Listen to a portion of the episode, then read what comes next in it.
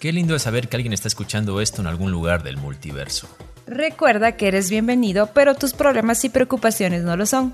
Ponte cómodo porque este espacio es para relajarse y para que vivas un momento ameno. Junto a mí está Rafaelo, creador de dibujos animados y antihéroe de su propio sí mágico. Y Emilia Araujo está aquí a mi lado. Ella es discípula del arte audiovisual y actualmente obsesionada con. Ay, oye, con Star Wars. Con Star Wars. Sí, con Star Wars. Muy bien. Ya vamos a hablar de Star Wars en este podcast. Así que pondrás cómodo y cómoda porque aquí comienza Fotograma Clave. El, podcast, de Club Interpolar. Antes que nada sería bueno desear un feliz año a los oyentes que nos escuchan. Sí, feliz año a todos ustedes, feliz 2020, feliz inicio de una nueva década. ¿Ya cuántas décadas va, Kevin? Eso es una... Yo estaba viendo que ya estoy viviendo mi quinta década. Quinta no porque tenga 50 años, ni mucho menos, sino porque yo nací en, a finales de los 80s. Obviamente viví los 90s, los 2000s, los 10 sería. Y ahora empecé a vivir los 20s. En los 2000 ya eras un adolescente. En los 2000 era un adolescente, efectivamente. O sea, tú viviste la era de Britney Spears, la de Juanes, la de todos esos, cuando estaban haciendo todos estos iconos del pop, ¿verdad? Claro, Juanes. Juanes era un capo antes, antes de que se empiece a llevar con reggaetoneros. Sí, oye, estaba escuchando un podcast de lo que se dice, de, de Arauz y La Pelada, y decía que muchos de los artistas que cantaban baladas eh, se han hecho al reggaetón. Por ejemplo, Julio Iglesias dejó su religión, decían, por irse al, reggaetón. Y literal, él solo era baladista y ahora tú lo escuchas y solo son ritmos urbanos. Igual que Shakira. Juanes también. Sí, Juanes, también, Juanes también, qué triste. Y Luis Fonsi, ¿qué será? ¿Se dejan presionar por el contexto, por, la industria? Es que justamente la, la música es una industria, es un negocio, entonces eso es lo que vende. Y lo vemos no solamente en la música, sino en todas las expresiones artísticas. En el, y el cine, por ejemplo, no es de excepción. Eh, las productoras grandes hacen más productos vendibles, ah, cosas que atraen las masas. O sea, por ejemplo... Pero en productoras, pero lo que es en directores no. Eh, depende. O sea, los directores muchas veces tienen que sacrificarse haciendo cosas comerciales para obtener reputación o dinero, para poder, por ejemplo, financiar ya como sus obras eh, más conceptuales, por decirlo así. Eso es muy, muy clásico, de hecho, en la industria y es algo con lo que debemos aprender a convivir, porque aunque a muchos no nos gustaría, el contenido pop, pop o popular eh, es algo que está en nuestro entorno y algo que consumimos, aunque no lo querramos muchas veces. Exactamente. No, yo lo decía por directores que siempre siguen la línea clásica, aunque, aunque tú digas de la industria. Por ejemplo, eh, Scorsese. Scorsese es uno de los directores que sigue con su línea. Yo sé que produjo el Joker y se ve mucha referencia de él, pero sigue con su, con su mismo como que con su mismo estilo, su estilo cinematográfico. Entonces, Lucas, por ejemplo, o sea, yo decía directores así, ¿no? Hay algunos que, claro, se sacrifican y no se sacrifican, sino que son conscientes de, de, todo esto. Pero bueno, ya, dejándolo así, dejando el tema atrás de lo que es la industrialización y todo esto. Queremos desearles un feliz, feliz, feliz, feliz año de parte de Fotograma Clave, porque somos muy contentos de que nos escuchen, de que sean parte de este, de este pequeño podcast que nosotros queremos mucho, apreciamos mucho de esta pequeña comunidad, de esta pequeña familia y que nos escuchen. De verdad, muchas gracias por darse un tiempo, por tenernos en su playlist, eh, en sus podcasts. Muchas gracias por dejarnos ser parte de, de, todo lo que escuchas, de lo que eres, de lo que es tu contexto. Gracias. Sí, es verdad. Eh, no sé cuántos escuchas tengamos. sé, que no son muchos. Pocos, pocos. Pero una vez Mahoma, así ya me voy a poner muy filosófico ahorita. Te pongo música. Mahoma dijo que quien hace alegrar a su compañero merece el paraíso. Entonces intentamos, no sé si alegrarle, pero al menos hacer un poquito más llevadera su vida por medio de este podcast. Y si lo conseguimos con una persona, ya habrá valido la pena. Exactamente. Estoy muy filosófico. sí, Creo que el inicio de la década te tiene un poco medio abatido, me he dado cuenta. Pensativo a todos, creo. Sí, a todos sí, nos, hace plantearnos cosas que debemos hacer, que hemos dejado de hacer o que debemos empezar a hacer, retomar a veces. Esta es mi tercera década. Modos de pensar. ¿Tercera década? Sí, yo no estoy tan seguro. ¿Qué... Yo nací en el 95. Entonces tu cuarta década. Es mi cuarta, a ver, Noventas, 90, 90. Ah, es que sí, claro, estamos contando los 90. Es mi cuarta década. Claro, y empezamos, aunque Pero de los hemos 90 recuerdo apenas la primera semana. Igual yo los 80 no recuerdo nada. Pero fuiste parte, un poquito de parte de lo mágico que fue los 80. Sí, eso sí. Eso sí. Y bueno, eso para decirles un feliz año, que todos sus objetivos se cumplan y que dejen la procrastinación. Y eso me lo digo a mí mismo. ¿Qué es la procrastinación? Básicamente es el dejar para mañana lo que puedes hacer hoy. Demonios. Esto es, eso es lo peor que puede tener un ser humano. O sea, no es el defecto más común y el que deberíamos de verdad ya erradicarlo. Sí, sí, de nuestras costumbres, como costumbres. Es que es muy difícil. Es difícil, súper difícil. Es terrible, terrible. Pero bueno. Sí, una, eh, vez, para continuar con esto, y tal vez les pueda servir de consejo a los radioescuchas. Por favor, escúchenlo. Eh, dicen que un tip es no darle a tu mente más de cinco segundos para pensar qué hacer. Por ejemplo, si tú te sientas en la mañana a escribir o ilustrar o la actividad que realmente a ti te eh, engrandece, y si en los primeros cinco segundos a tu, a tu mente la dejas dudar y decir, ah, voy a ver memes antes de escribir o hacer esta actividad o voy a ver un video en YouTube, pues quizá ya habrás perdido la batalla. En cambio, si en los primeros cinco segundos te pones a hacer lo que debes hacer, ya lo seguirás haciendo a lo largo del día. Si no, si haces una actividad eh, random que no te aporta o que no va de la mano con lo que quieres hacer realmente, ya básicamente tu mente se va a mal acostumbrar a hacer eso el resto de la jornada. Eso lo escuché en un podcast de, de hecho, ¿Lo de, recomiendas? de un youtuber que se llama Links Reviewer. Entonces, de hecho, lo recomiendo. El nombre del podcast es La motivación es muy... Muy perra. Sí, pero una palabra más fuerte. Ah, ya, ya, ya. Póngamele perra.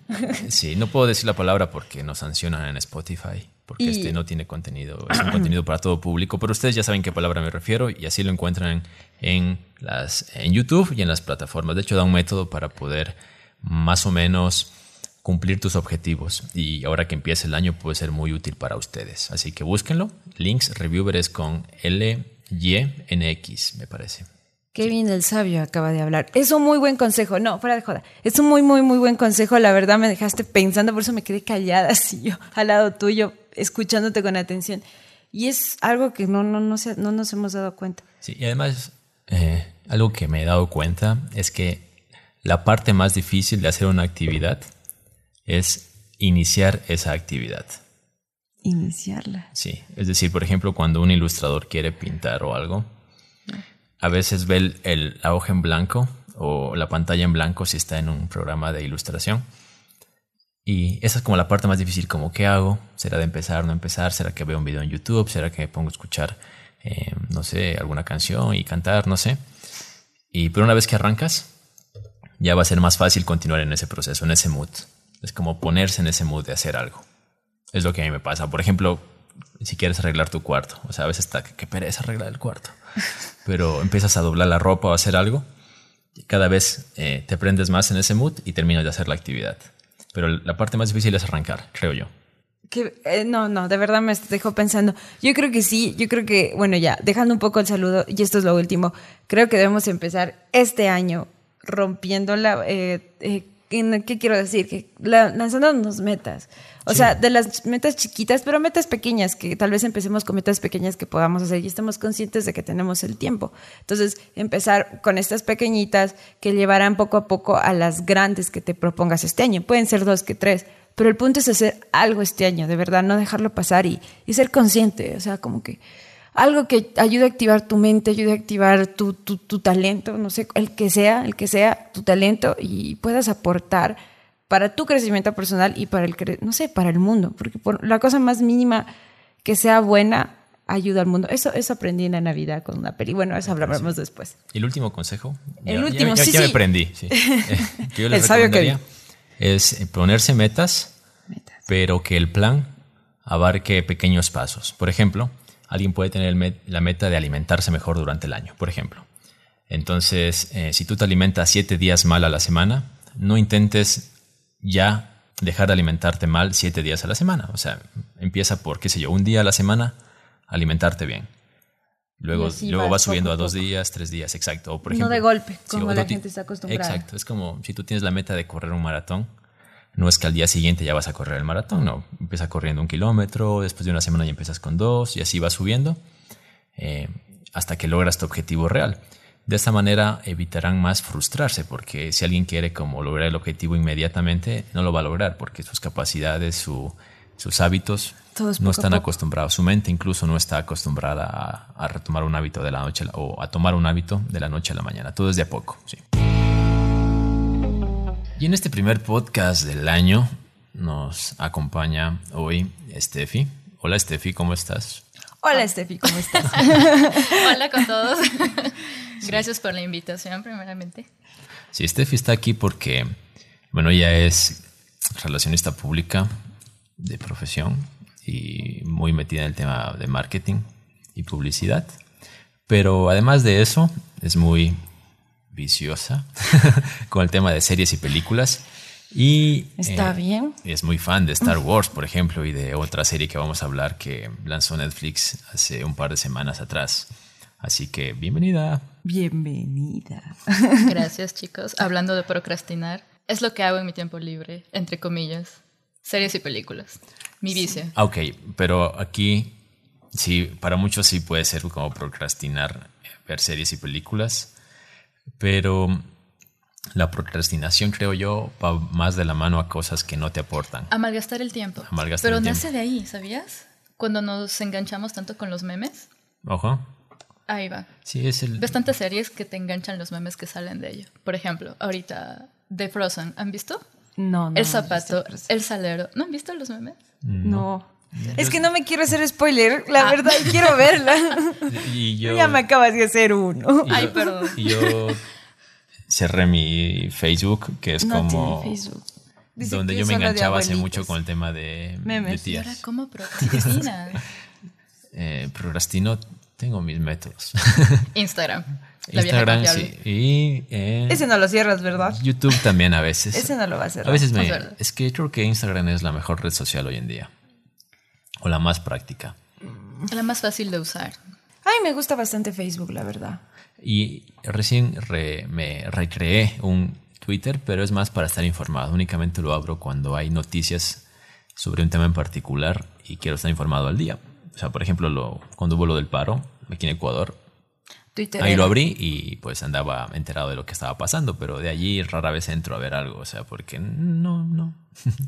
ni tuiteado nada desde mi nueva cuenta de Twitter. Hay mucho hater en Twitter. Es eso, es justamente lo que iba a ah, decir. Yo también usaba mucho Twitter y luego lo dejé, lo retomé, pero soy más como una espectadora. Me encanta ver las peleas que se arman y yo solo me río. Yo veo el mundo arder. y yo me río, jaja. como Nelson. De hecho, de eso me gusta, eso me gusta más de Instagram, porque en Instagram tú ves la publicación, ves la descripción y a lo mucho un comentario. No es como en, Facebook que ves como la lista de comentarios y ves la pelea tal cual. Entonces en Instagram ves el gráfico, si te interesa ves la descripción y sigues bajando con el gráfico. Es más visual en ese aspecto. Lo bueno es que existen ciertas herramientas que nos ayudan a, silenciar el contenido, entonces es como que... Bendita es herramienta, ajá, es bendita, es como que si lo elimino se va a dar cuenta y dice, nada, mejor lo silencio. Y ahí sí ya, callas un tiempo. Sí, está bien. No sabía que eso existía. yo tengo silenciadas algunas personas. En Instagram no. Y en WhatsApp. En WhatsApp sí, pero en Instagram. O sea, pero no por, no por, el tema del chat, o sea, más por el tema de, de, publicaciones, eh, stories y, y estados. O sea, porque hay gente que realmente es mi amiga y todo, pero, realmente lo que publica no me aporta en nada, o sea, más que para hacerme perder el tiempo. Te entiendo. ¿Sí? Hay, otro tip para quienes... Yo silencio a la gente que no me agrada, la verdad. Y tengo que tenerla como Pero lo tengo que seguir porque es... No, es que no, no, escúchame. En WhatsApp es como que tengo que tener ese contacto porque sé que me va a servir. Entonces lo silencio porque de verdad no me interesa su vida ni nada de lo que haga. Entonces lo silencio y ahí lo que haga lo que haga. Es como en Facebook. Las tías que, que suben puro piolín. Puro piolín. Perdón, tías. Puro eh, demonio de Tasmania. O reflexiones matutinas. Exactamente. Esas son propias. Se llaman con Minnie Mouse. Y ahora también llegan a WhatsApp, sobre todo en los grupos. Por eso yo tengo habilitada la opción de que nadie me agregue. Por eso no tengo grupos.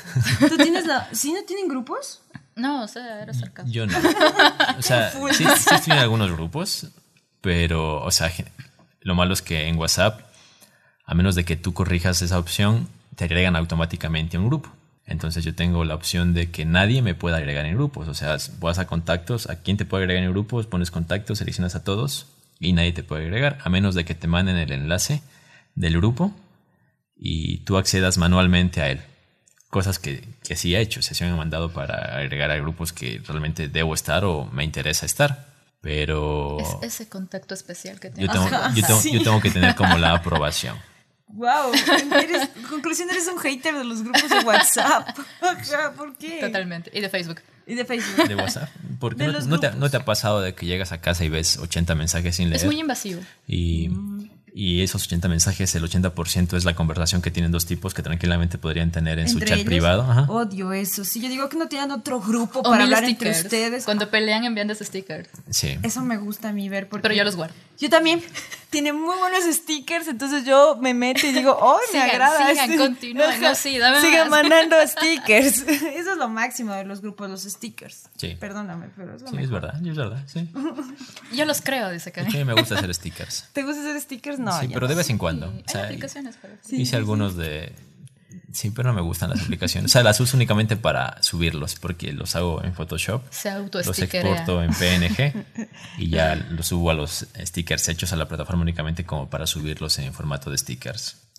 Pero bueno, hoy queremos, sí, hoy queremos hablar acerca de algunas películas que hemos visto en el feriado y que ya sea, ya sea porque hubo el feriado justamente no tuvimos la oportunidad de hablar aquí en el, en el podcast, pero que de alguna manera están buenas y deberían verlas. Hablen de The Witcher. Ok, Me quita las palabras de la boca. sí, Steffi aquí presente y yo vimos The Witcher, eh, la última serie de, El hermoso de Netflix, sí, protagonizada por Clark Kent, Ese, ese es el, el enganche, de hecho. O sea, protagonizada claro, por sí. Superman. exactamente. Sí. Henry Cavill, pero en este caso con cabello blanco y ojos dorados. Mejor. Mejor. A mí me gusta Morochito. Pero igual ese es hermoso.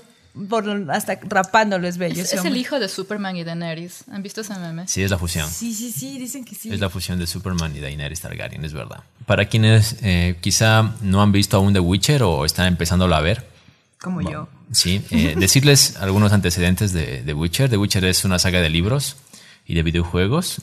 Eh, los libros los hizo un escritor polaco llamado Andrzej Sapkowski. De hecho, Interpolar casi siempre recomendaba esta saga de libros y de videojuegos. Son ocho libros, me parece, muchos en formato de relatos cortos. De hecho, estaba enterando de que, por ejemplo, Gerard de Rivia, el protagonista de The Witcher, el personaje principal, es básicamente una figura representativa de Polonia en la cultura pop. O sea, por ejemplo, haz de cuenta que se llama Falda en Argentina Ya. o Condorito en, En en Chile, ¿sí? Más o menos, o qué sé yo, Chespirito en, Ay, allá tienen un en brujo. México. Sí, entonces En Polonia es en el- Polonia es el brujo, sí, el Es imagen visible. Sí, Gerard de Rivia. Es como lo más representativo en cultura pop. Esto es- este es dato me lo pasó casi, así que si está errado, cáiganle a Case, por favor. Case-bajo Daniel en Twitter si le quieren mandar hate. Pero es así, rubio, ojos dorados, así, todo No es rubio, es peli blanco prácticamente. Sí. Sí. Es como Daenerys blanco. Como un Gandalf súper joven, cuando Gandalf es blanco, obviamente. Tiene Sí, el es cabello blanco. ¿Sí? No, no, no, yo lo veo rubio. Y, y hay una trilogía también de videojuegos, que básicamente una eh, productora de videojuegos llamada CG Projekt Red compró los derechos para no adaptar los libros, pero sí crear como su propia versión de historias en base a, los libros justamente. Y tiene tres entregas, la más popular es la 3. De hecho, aquí les paso el dato, Henry Cavill confesó de que él era fan de los videojuegos, que de hecho el último juego, el 3, se lo jugó tres veces. Y es un juego de mundo abierto que yo lo estoy empezando a jugar porque lo compré en Steam. Estaba de promoción, había que Hablando de enviciar. Él es pues- picado con videojuegos. Así que sí, claro, si les gusta la serie y quieren adentrarse más en la historia, tienen los libros y tienen los videojuegos para conocer más a Gerard de Rivia. Gerard de Rivia, que es un personaje, un Witcher, un brujo, que personalmente, voy a decir lo que me pareció y Steffi me contradecirá, contradecirá, con- contra Te voy a contradecir. Contradecir. sí, o me apoyará, o bueno, ya armaremos debate tal vez. Ya lo escucharán. Sí. Personalmente yo no había visto, mejor dicho, no había leído, no había consumido nada de The Witcher hasta antes de Netflix. Y el primer capítulo a mí me pareció como normal hasta que vi la última secuencia de pelea que hay al final de este capítulo y dije como, ah, caray, esto pinta muy bien. Y luego me tomó como tres capítulos o cuatro realmente en posicionarme en la forma narrativa de la serie, porque tiene una forma muy particular. Y ya los últimos cuatro capítulos me parecieron realmente oh, geniales, especialmente el último, que es cuando eh, hay como un desenlace sobre los personajes principales que vamos a hablar cuáles son y te da pie para lo que se vendrá más adelante. O sea, hay segunda temporada de ley. Sí, ya está confirmada. Para 2021. Así 2021. Que, así que tendrán que esperar y ser pacientes, chicos. Pero no solamente, no solamente hay una segunda, una segunda temporada confirmada, o sea, la, lo que quiere hacer Netflix, Netflix es em, hacer ocho temporadas de The Witcher. ¿Ocho? ¡Wow! Así que al parecer la primera temporada pegó. Esperemos que siga pegando para poder seguir viendo la historia de Gerard de Rivia. Sí, ojalá y no las quemen, porque cuando las series son muchas temporadas... Es justo lo que iba a decir. Es, como Game of Thrones, como que se quema un poquito en las últimas temporadas, entonces ojalá en esta no pase lo mismo. Ajá, es como que todo el tiempo regalen buena, buena, buena la historia, a los personajes. Pero el, el problema real no es en cuanto al número de historia, sino a cuando alargan la historia o la premisa original. O sea, por ejemplo, yo puedo tener una historia para ser contada en cinco temporadas. Pero de repente la productora ve que la, la historia pega y que la historia vende bastante. Y me dicen, no, hay que hacer siete temporadas. Entonces empiezan a meter relleno. Y la vuelven comercial. Exacto. Y ya, y ya, pierde la esencia de su historia original. Pues no sé. ¿Sí? O por el contrario, cuando dicen, ¿sabes qué? No pegó. Hay que hacer tres temporadas nomás. En la tercera se muere.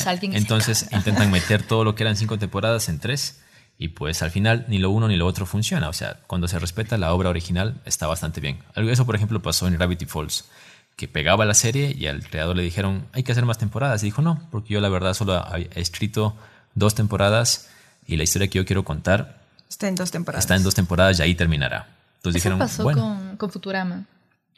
Que o sea, contrario a lo que pasó con Los Simpsons, que se alargó full y que creo que ya a muchos nos aburre, la verdad. No sí, hay capítulos que ya no tienen sentido. Exactamente. pero creo que Futurama duró lo que debía durar y sacaron una última temporada y fue la mejor decisión que pudieron hacer porque fue como una despedida. No sé si la. Sí, sí, sí. O sea, yo he visto uno que otro capítulo pero también de la última temporada. Era porque hacer Futurama era más caro que hacer Los Simpsons. ¿Por qué? En producción, en animación y demás, todo lo que, cuesta, lo, lo que costaba hacer Futurama era mucho más caro que Los Simpsons. Y obviamente los Simpsons ya tenían un público mucho más amplio ganado y pese a que no era tan buena como Futurama, veían más, la consumían más y eso también perjudicó para que Futurama eh, termine y los Simpsons continúe, pese a que creo que todos aquí estamos de acuerdo en que Futurama es mejor que los Simpsons. Aguanta Futurama forever. Me encanta, sí, es lo mejor Futurama. Sí, bueno, nos fuimos a Futurama, estamos en The Witcher. ¿Qué te pareció The Witcher, Steffi? A mí me gustó, en realidad He escuchado muchas personas que se quejan porque Henry Cavill está en la, en, la serie, perdón. ¿Por qué? Pero yo creo que fue un muy, buen gancho. Porque utilizar a alguien ya conocido, el único actor realmente reconocido de la serie, a mí al menos me llamó la atención. Porque dije, mmm, Superman de brujo. Henry mm". Cavill. Físicamente me, me, me, atrae, eso. Y mucho. Pero, pero, fue, sí, eso fue lo que despertó mi curiosidad. Y luego Kevin me contaba un poco del, trasfondo de todo esto, de los juegos, de los libros, fue como que ya me fue despertando el interés. Y luego lo empecé a ver y dije, sí, me gustó, me gustó mucho el primer episodio, sobre todo la secuencia también que cuenta Kevin, sí, es una pelea. Sí, hay que entender algo, porque The Witcher está ambientada en una época medieval, europea, ¿sí? Entonces muchos van a decir, ah, como Juego de Tronos, y van a empezar a buscar paralelismos entre Juego de Tronos y, y hay más comparaciones. Y The Witcher.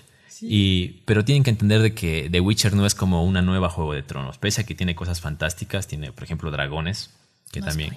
Sí, sí, bueno, solamente es como algo que tienen que saber para ver The Witcher. o sea, básico, Pero la narrativa, el modo de, los de cómo están creados los personajes y lo que cuentan es muy diferente a Juego de Tronos, o sea, tiene su propia esencia. Eso deben entenderlo. O sea, si van ustedes a ver The Witcher intentando reemplazar el vacío emocional que les dejó eh, Juego de Tronos, pues no lo van a lograr. The Witcher es como una serie eh, tan rica en sí misma que no merece ser comparada con otra más. Eso un poquito. Sí. Para los fans. Para los fans. Pero están tiene, medios locos. Tiene muchas referencias. En realidad, No quisiera spoilear esta parte, pero bueno, ya habrán visto muchos memes de la parte de, de zorro, perdón, de burro y Shrek. Ajá. Ya. En realidad leía que es una referencia a eso. O sea, hay muchas comparaciones. Por ahí leía que en el juego incluso sale el cadáver de Tyrion Lannister. En el tercer juego, me parece. Podría ser. Hay muchas, muchas referencias. Entonces, yo de verdad espero ver todo eso que está en el juego, verlo en la serie. Porque sería muy chévere en realidad. O sea, a mí como fan de Game of Thrones no busco reemplazarla, pero creo que sería interesante. Y aparte de eso, hablando de comparaciones, eh, yo lo veo, la veo la serie y me recuerda mucho a Eragon. No sé si han visto esa película. No, ¿a cuál? Eragon. No, no le Es un niño que entrena a una dragona. No, no me has visto cómo entrenar a tu dragón. Muy viciosa. eh. Porque sí la he visto ahorita que dices el contexto, pero he visto a la mitad. Siempre me quedo en la mitad de las películas.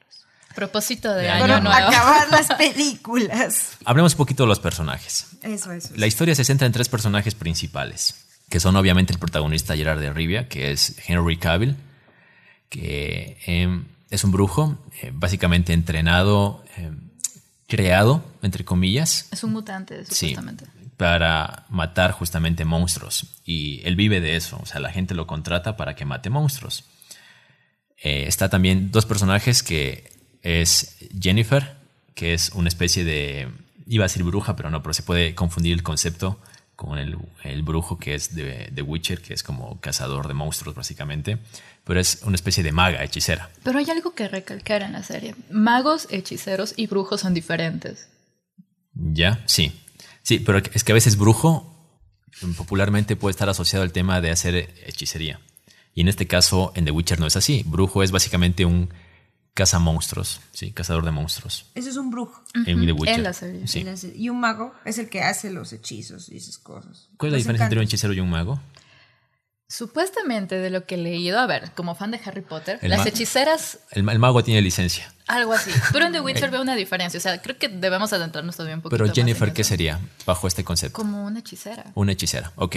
Y está también Siri, o Cirilla, que es una... Cirilla, ¿verdad? Sí, bien, Cirila. sí, Pero sí. le dicen Siri. Sí, le dicen Siri, que es la tercera personaje, o el tercer personaje dentro de la serie importante, que es eh, una especie de... mm, Es princesa, obviamente de un reino llamado Sintra, Qué raro que no haya princesas en historias que así. este reino Sí, es, es bueno, en la serie es invadido por Nilfgaard, otro reino del sur, o un reino del sur, Sintra es del norte, y está como exiliada, se puede decir, está como fugitiva, eh, Ciri, porque si la encuentran la matarán, obviamente. Entonces eh, hay una conexión que ustedes viendo la serie van a enterarse entre estos tres personajes, principalmente entre Gerard y, y Ciri. Ciri.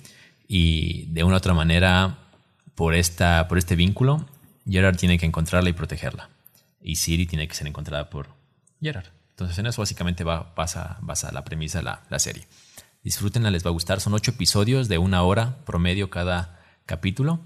Y pues eh, si a ustedes les gustan las series pues con, esta, con este entorno medieval y mágico y demás, no hay duda de que les gustará. O, o- o al menos querrán verla. Y si le empiezan y no le entienden y No han sé. visto Arrow, va más o menos por esa línea de que hay recuerdos del pasado, del Flashbacks presente. Ajá. y flash forwards. Ajá. A mí me encantan las series así. Sí, de es, hecho, la, es la nueva tendencia, si te das cuenta, no, de contar de- historias. De hecho, eso mismo les decía al principio. Como a mí me costó como tres capítulos, cuatro, en realmente posicionarte y decir, ok, esto es así. Porque si en- esperas entenderla a la primera, pues quizá y, y fracasas en el intento. Así es como que hmm, está un poco extraño. Pero Me dice, algo está pasando y yo. No entiendes que están contando historias del pasado, del presente, del futuro. y para cerrar, difícil. no es difícil. Y para cerrar el tema de, de Witcher, algo que a mí hasta el final de la serie no logré entender y que gracias a Case me lo explicó y quiero transmitirlo a ustedes porque quizá y aún si son un poco eh, funcionan con Pentium 3, Distraídos, lentos. quizá aún no lo he entendido es un no lo algo que un elemento conceptual que hay dentro de la serie que es el derecho de sorpresa, que es algo como eh, no es lo mismo, pero para que se hagan una idea es como en Juego de Tronos había el juicio por combate, o sea, alguien decía juicio por combate y, y ya sabías lo Luchaban que a era muerte. y tenías que respetar eso tal cual. Pero esto es más como pagar un favor. Exacto, pero es como un concepto así. Eh, ese se llama el derecho de sorpresa, que básicamente consiste, y voy a decir como me lo contó Case. Eh, digamos que yo, Kevin, te hago a ti, Emily, un favor, y tú como agradecimiento me otorgas a mí el derecho de sorpresa.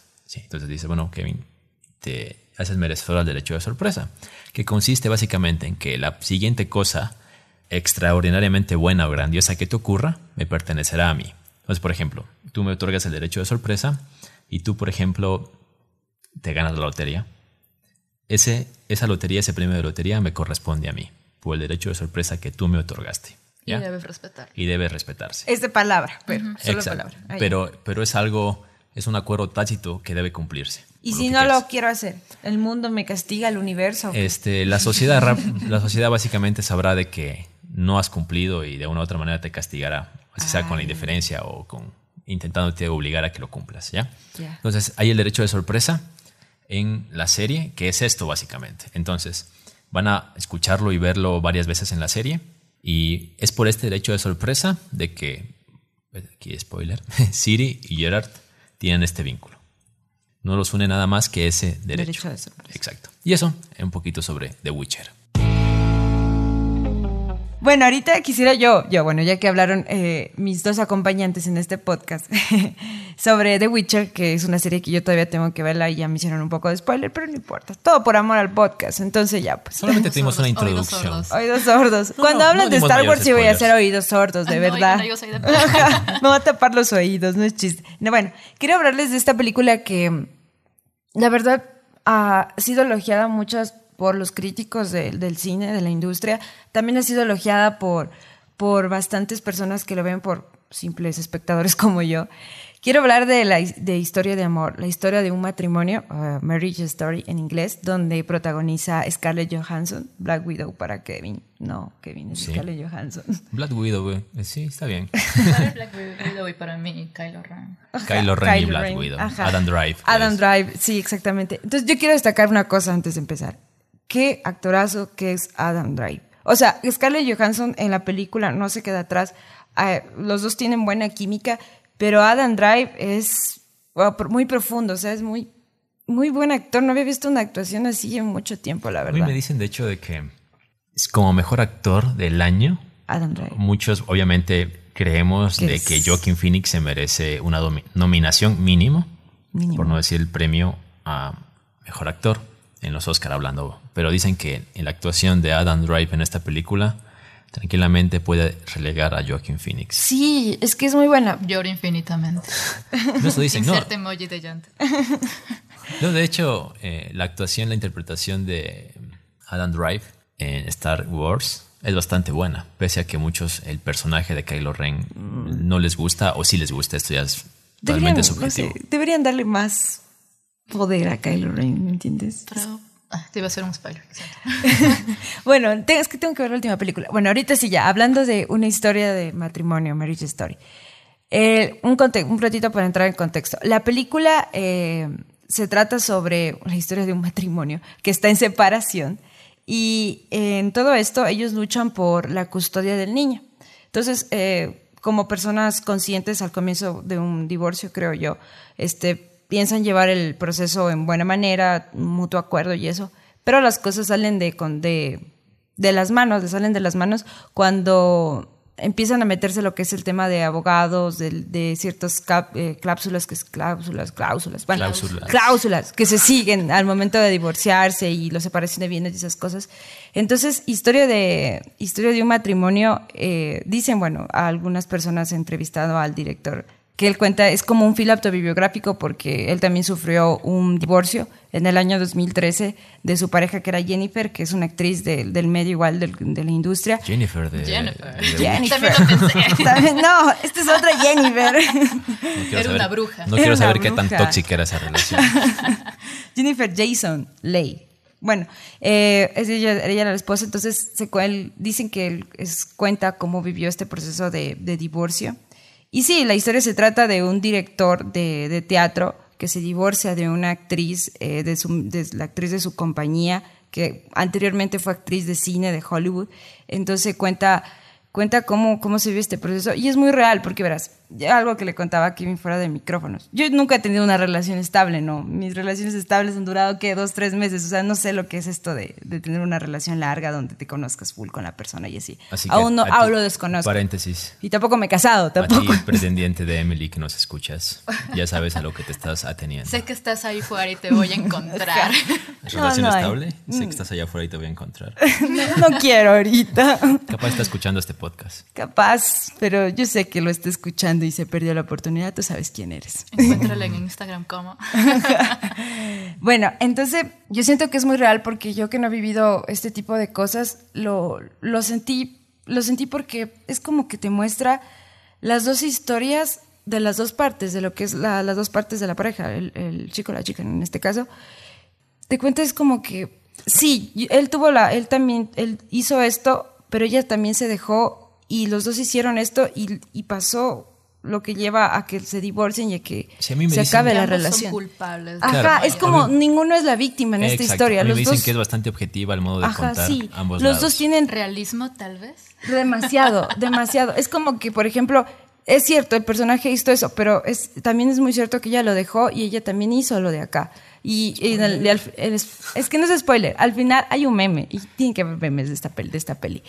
Eh, hay un meme que dice que al final es muy, es muy realista también y es muy triste porque ah, ellos comienzan leyéndose unas cartas, entonces al final él lee esa carta y eso es un spoiler, es un spoiler. El final lee esta carta y es tan real porque sí, ella ya, hace su vida, él también hace su vida, él está jodido, ella como que está lo superó, pasó su proceso de luto y luego volvió a- a rehacer su vida, ya tiene una pareja y todo. Entonces él lee esta carta y, los dos es como que se ven y dicen, sí, sabes que yo aún te sigo queriendo, sí, yo también te quiero, pero ya, nuestro no es, no funcionamos.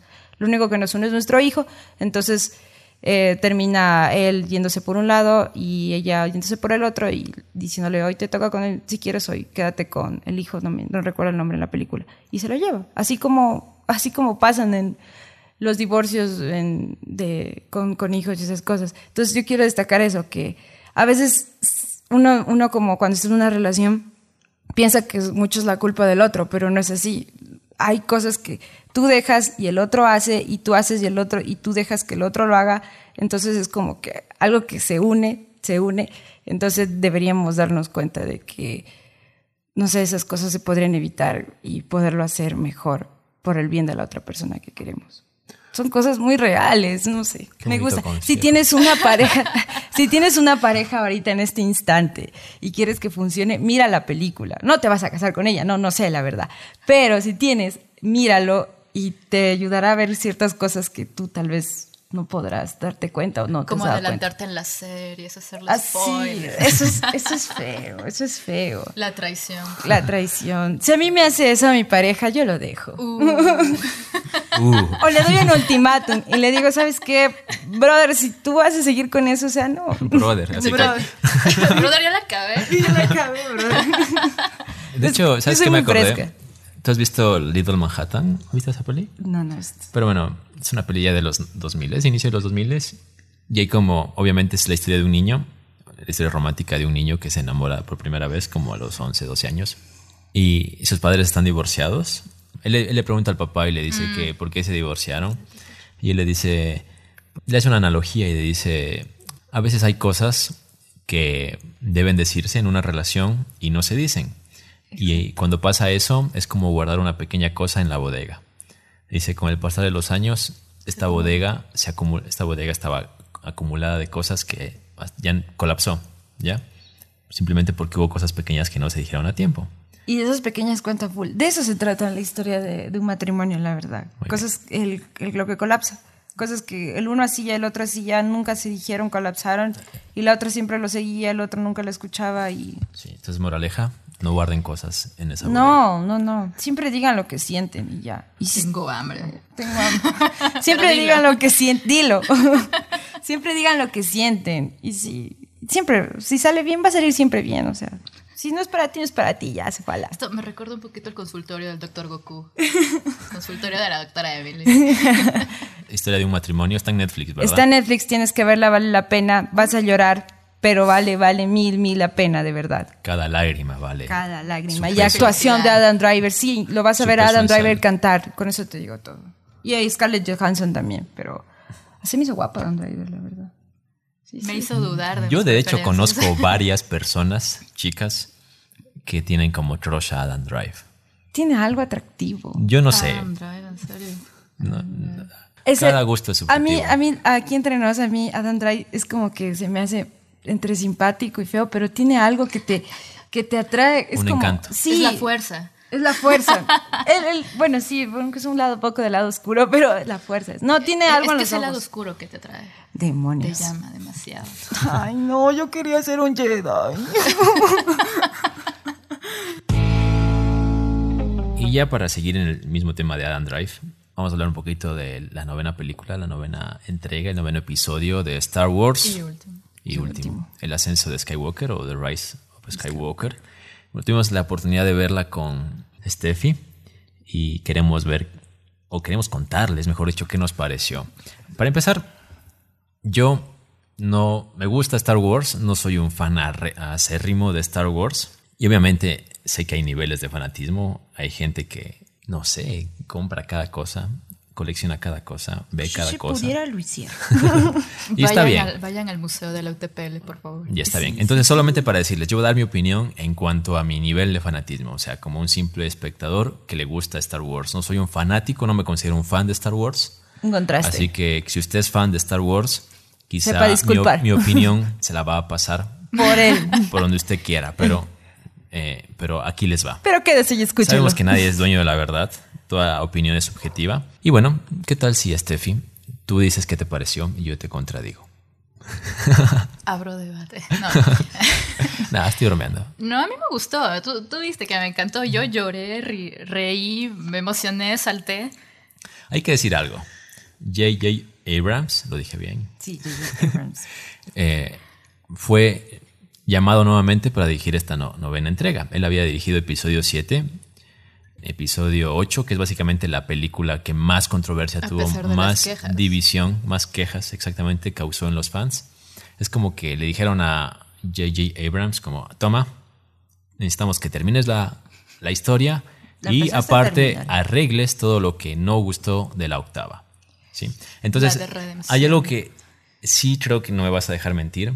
Se nota de que intenta poner muchos parches a- al episodio anterior, a episodio 8. Pese a eso, yo tengo que decir que a mí también me gustó bastante, sobre todo porque hay bastante fan service. Y obviamente yo no soy fan, pero he visto y entendí Ay, cada una de las realistas, cosas. El fanservice es lindo. Sí, pero bueno, se ve como una saturación de fanservice que está bien. O sea, de hecho, cada cosa es disfrutable. Cada cosa que sale, así sale, así salga tres segundos. No te aburres. No te aburres y dices, oh, mira, salieron. Es fanservice. Mira, Ajá. salió esto, salió esto de acá. Vamos con spoilers, porque hay que hablar con spoilers, lamentablemente. Bueno, así que, bien, ya. eh, Si ya no la chicos, vieron. tápese los oídos. Salte esto a, no sé, los últimos cinco minutos del podcast, eh, donde seguramente terminemos de hablar ya de Star Wars. Pero hay que decir, vamos, vamos con spoilers. Algo que la gente deseaba y gente a la vez no deseaba era que haya una redención de Kylo Ren. Y que esta redención vaya acompañada de una especie de liderazgo al lado de Rey. Esto no se da. a media se da. Se da una redención, pero no se da este vínculo que terminará, que será constante entre Rey y Kylo. Esto a muchos les puede gustar o les puede disgustar. A mí, por ejemplo, antes de ver episodio 9 decía como, no, este man, que se muera, o sea, lo, lo mató a Han Solo, a su papá. No, Maldito. no debe haber redención para un personaje así, mucho menos que se pase al lado luminoso y que de una u otra manera reine y gobierne junto a Rey. Yo no quería que pase eso, o sea, no creía que era posible pasar, pero la serie nos sorprende hasta cierto punto, la serie, la película nos sorprende hasta cierto punto mostrándote una redención de Kylo Ren que a mi parecer la justifican bastante bien con las epifanías que él tiene con su padre, que esa parte me encantó a mí, realmente me encantó, y la eh, este vínculo que tiene con su madre, que es la princesa Leia. Brutal. Brutal. Cosas que me gustaron. El fanservice, ya lo dije. Me gustó la aparición de Han Solo, de Harrison Ford. Me gustó cómo manejaron al personaje de Leia, porque todos sabemos de que la actriz falleció, entonces era muy poco lo que podían hacer realmente con, con este personaje. Pero había escenas que ya estaban grabadas. Exacto. Y usaron eso y más lo que es la trama en sí. Me gustó cómo lo manejaron. ¿Qué más me gustó? Al final logras escuchar, y esto creo que es la muestra de fanservice más grande que hay en todo, el, en todo el, la película, la las voces de los Jedi. ¿sí? Y eh, allí lo escuchas a, obviamente, a Obi-Wan Kenobi, lo escuchas a Yoda, lo escuchas a, a Luke, obviamente. De escuchas a todas las voces de todos los Jedi que han, han aparecido. Y que han muerto, obviamente. También se escucha a Anakin. ¿Sí se escucha a Anakin? Sí, se escucha a Anakin, a Yoda. sí, la de Yoda es a inconfundible. también. Sí. Esa parte a mí me encantó. Lo que no me gustó, y aquí voy a decirlo. Que te duermas. es que te duermas, ¿no? Es, eh, me parece muy forzado la incursión de Palpatine. Muy forzado. Notas que es totalmente algo eh, sacado de emergencia. Para, para ellos era como una parte del factor sorpresa, pero fue tan sorprendente que no nos la creíamos. yo creo esto. Yo creo que realmente no había una figura representativa de los Sith, porque en episodio 8 muere Snoke, que era esta figura. Entonces, al verse sin figura, dijimos, ¿y ahora qué hacemos?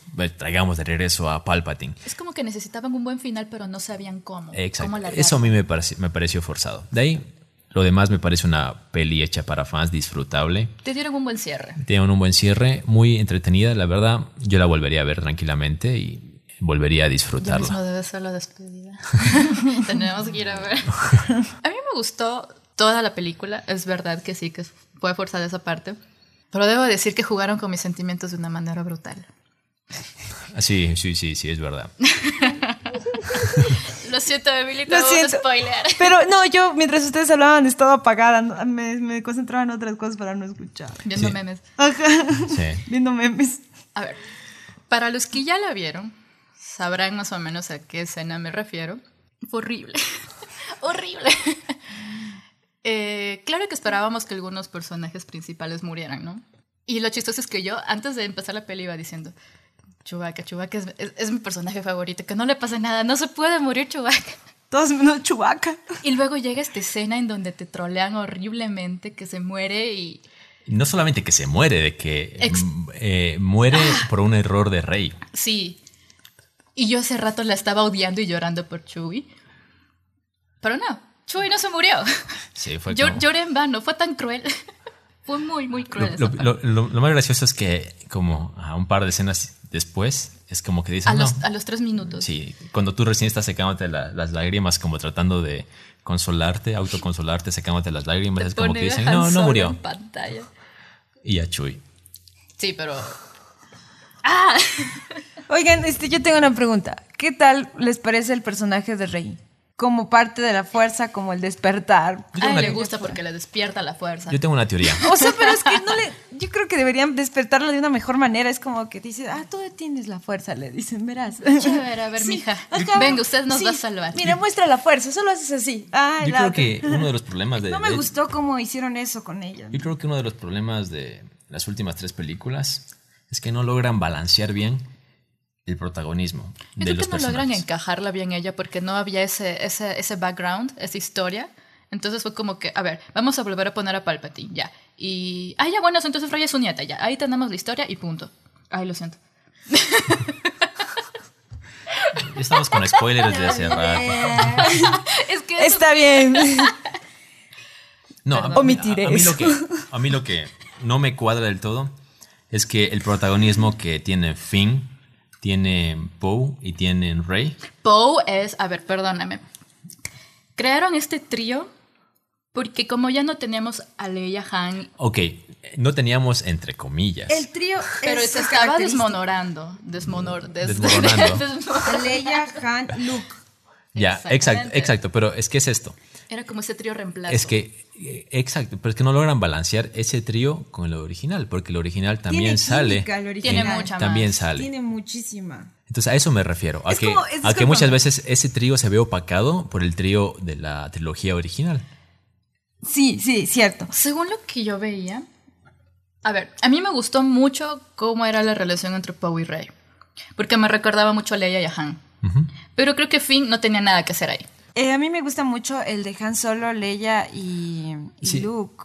Con C-3PO. O sea, yo creo por... y R2D2. Sí, Pero, pero... Y Citripio siempre han sido de toditos, o sea, incluso Sí, de... sí. Pero Pero, convivió yo, yo digo, yo digo esto. Pasa que eh, el trío original, Leia, Luke y Han, ya tienen tu corazón ganado.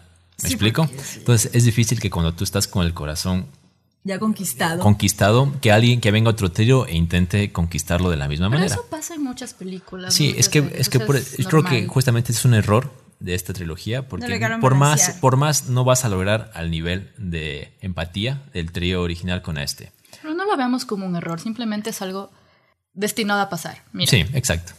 pasa con Harry Potter. No sé si haya fans escuchando. Mira, eh, escribieron nuevos libros de la saga en donde está un hijo de Harry, ¿no? Y obviamente tenemos nuestro trío que es nuestro amor, Hermione, Ron y Harry. Pero en este, en este libro pasa lo que tú dices. O sea, está el hijo de Harry con sus amigos, pero no logras esa empatía, Exacto. ese amor por ellos. Entonces yo creo que es bastante normal que no tengas que ese mismo vínculo. Y a eso voy, a que quizá, bueno, Rey quizá no está tan mal como personaje. El problema es que nunca va a lograr generar la misma empatía que te generó Luke, por ejemplo. Pero de ahí, Pues el propio Anakin. Que Han, eh, lo que iba a decir, el cierre. Rey, eh, ya lo dijo Steffi, es una Palpatine, pero al final de la saga adopta el apellido de Skywalker. ¿Por Porque- qué no es un Skywalker? No, ¿Por pero- qué tiene que dotar un apellido ajeno? No se lo merece. Es que recuerda que Si se lo merece o no se lo merece. recuerda que padre no es el que te, Y, y Luke no andaba de loco sino que por te ahí, entonces Claro. dio un buen ejemplo. Sí. No, pero a mí me parece justificado en dos sentidos. Y es una teoría personal. Yo creo que, obviamente, lo que todo el mundo piensa es de que ella adopta el apellido, el apellido Skywalker Por Luke. por eh, esta, Por ambos. este respeto Por de Leia y Leia y Luke. ¿sí? Y además, porque, aquí se viene el mega spoiler realmente, porque en el clímax de la película, Kylo Ren, que es mitad Skywalker, porque es hijo de Leia, le otorga su ki, su esencia de vida, para que ella pueda vivir. Entonces, de una u otra manera, ella tiene fuerza Skywalker, tiene esencia Skywalker, vida Skywalker dentro de ella. Entonces, está totalmente justificado desde este punto de vista personal que ella adopte el apellido Skywalker, por ambas razones. Y bueno, en definitiva, creo yo, una película disfrutable, entretenida. Si usted es, tan, es fan y no le dieron el final que usted quería, qué pena. Yo creo que hubo para un poquito para todos, porque Sí. había las personas que querían la redención, la redención de, de Kylo, había quienes querían que se muera, pasaron ambas. Lo que sí yo no quería que pase, bueno, está bien que se haya redimido. No quería que la bese. No, no, no quería que se, que- que se queden ellos juntos al final. Tampoco se quedaron juntos. Sí, no quería eso. En otro, de otra forma, pero O sea, si hubiese pasado, es como que... mm, y, voy a decir- y, y mucha gente que deseaba eso, pero yo creo que de hecho no era bueno que se queden por una razón. Hubiese sido Porque porque la rebelión difícilmente hubiese aceptado a Kylo Ren por todo lo que hizo. ¿sí? Es que era el muy líder de difícil. la primera orden. Exacto, es que hubiera sido muy complicado. O sea, por más redención que tenga el personaje, la, la redención de él es más maldades. personal. La redención de él es más íntima, es más personal. O sea, él sabe que se redimió, el público sabe que se redimió. La rebelión en sí le vale un carajo que se haya redimido. me recordaste un poquito a Flash, que creen mucho en las segundas oportunidades, los de Star Wars, ¿no? Todos tenemos. Tristemente. Pero todos creemos en las segundas oportunidades. Yo sí creo en las segundas De oportunidades. hecho, estamos empezando el año. Sí, Es una buena oportunidad justamente para cambiar. Para bien. Conclusión, la recomiendo. Obviamente. Obviamente. ya mismo se, se, se acaba el... ¿Cómo es? El spoiler. No. este que sufre. Ok, bueno, ya no, me iba a decir que ya mismo sale de cartelera, así que corran a verla. Yo creo que es una película, bueno, aquí los que son del ojo y escuchan el podcast, es una película que pega bastante. Tenían que estrenar Mujercitas, ¿por qué no pusieron Mujercitas en cartelera? Los Porque. Loja no es público. Créeme, te lo dice una marquetera. Porque yo estaba esperando que de verdad pongan Mujercitas en cartelera, pero bueno. El punto es que eh, eh, la película va a seguir full y te juro que ha de haber tres veces dos por uno y dos veces a dos dólares. Es que es lo que te decía al principio del podcast. La industria te da lo que vende, no lo que tú quieres y necesitas. Yo quiero y Y necesito aún así mujercitas. Exacto. Creo que estamos de esta manera. Terminando de hablar de Star Wars episodio 9, así que adiós a una saga, pero aún tiene Mandalorian para ver. Si, si, si es amante de la, de, la, de la franquicia, vendrán una serie de el personaje de Diego Luna, eh, amo a Diego Luna. eh, de Rogue One. De Rogue One. Dicen El que es la mejor de Star Wars. Sí, el personaje de Rogue One se me fue el nombre. Cassian Andor, ¿puede Yo- ser? Sí. Lo que más espero en realidad, no, no tanto Diego Luna, o sea, fresco, pero yo lo que espero en realidad es que la supuesta ya confirmada serie sobre los... La rebelión. No. No, ¿cuál? Acuérdate de Chewie. Ah, ya, los, los, ay, ¿cómo se llama la raza de Chewie? Eh, Los chubacas. No, no son los chubacas. Los son- Wookiees. Los Wookiees. Y creo que también nos falta una serie sobre Ewoks. ¿También? Dato curioso, durante todas las- las películas en ninguna se menciona los Ewoks. Bueno, eso sí. El nombre de los Ewoks. Eso. Y Imagínate ah, tener aquí entre paréntesis, tengo que decirlo.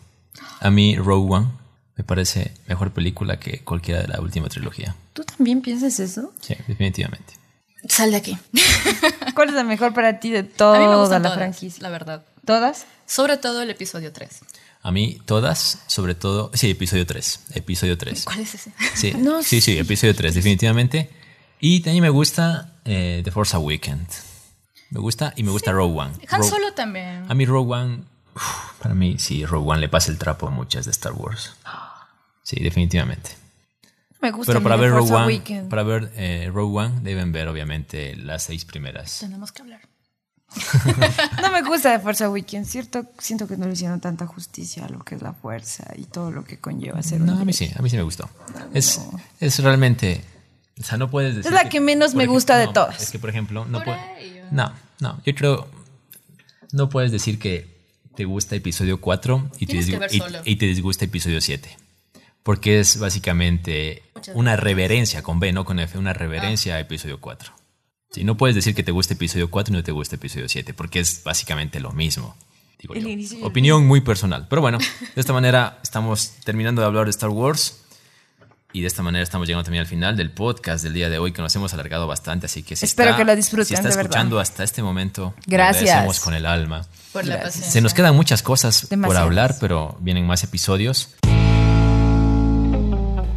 Bueno amigos, esto ha sido todo por esta ocasión. Amar es compartir, así que si comparten este podcast con alguien cercano, estarán generando más amor en este. Y vaya que lo necesita. Nosotros nos vamos, pero volveremos próximamente. Siéntanse libres de extrañar. Nos vemos. Adiós.